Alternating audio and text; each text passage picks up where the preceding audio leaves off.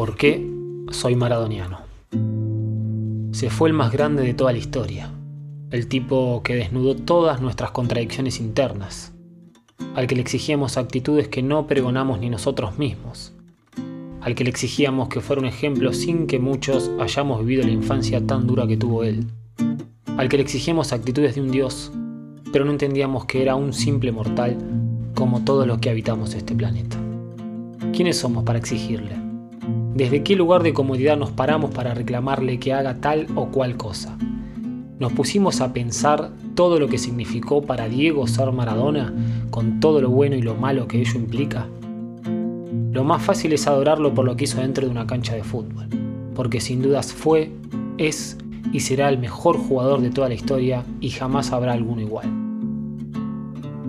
Lo más difícil es adorarlo por lo que hizo afuera del campo de juego, y yo me quedo con ese Maradona el pibe pobre de Villa Fiorito que no tenía para comer y de un momento a otro pasó a ser el hombre más conocido del mundo. Con ese Maradona que representó al sur de Italia, alzó esa bandera de los terrones y la llevó como su estandarte para combatir a los representantes de la Italia rica del norte. Yo me quedo con ese Maradona, el que abrazó las luchas populares, el que se le plantó a los poderosos, el que luchó por los más pobres y nunca se olvidó, jamás, de sus orígenes.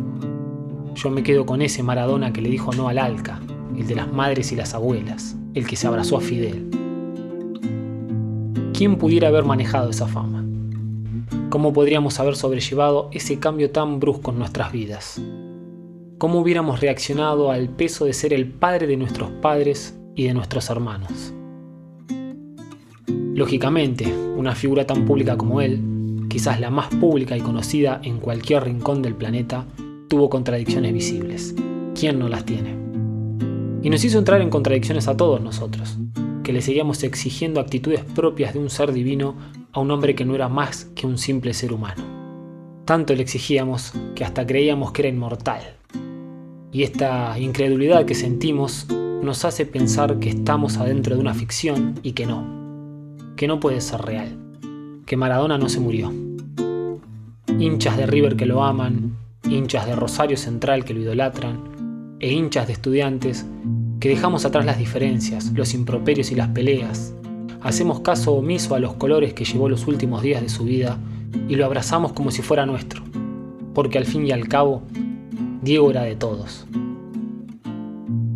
Aquellos que no pudimos disfrutar su plenitud en una cancha nos fuimos alimentando de ese mito popular llamado Diego Armando Maradona, y lo fuimos haciendo por un camino que él mismo eligió seguir afuera de la cancha. El camino del apoyo a las luchas populares. Un camino que nadie lo obligó a elegir. Pero Diego no se durmió en la comodidad de ser el jugador más importante de toda la historia, sino que redobló la apuesta y fue por más, para representar a todos los pibes como él que no pudieron escapar a la compleja realidad social de su Villa Fiorito natal reducir su figura a un simple deportista es una equivocación. Maradona es un ídolo popular, y como todos los ídolos populares, es imposible explicar el sentimiento y el amor que despierta en cada uno de nosotros. Maradona es el abanderado de los humildes, el héroe de la clase trabajadora y el ídolo de los pobres. Y no solamente por el fútbol, sino sobre todo porque fue el único ejemplo visible de que quien nace en el barro puede tocar el cielo con las manos. Por todas estas cosas, soy maradoniano. Gracias, Diego. Hasta siempre.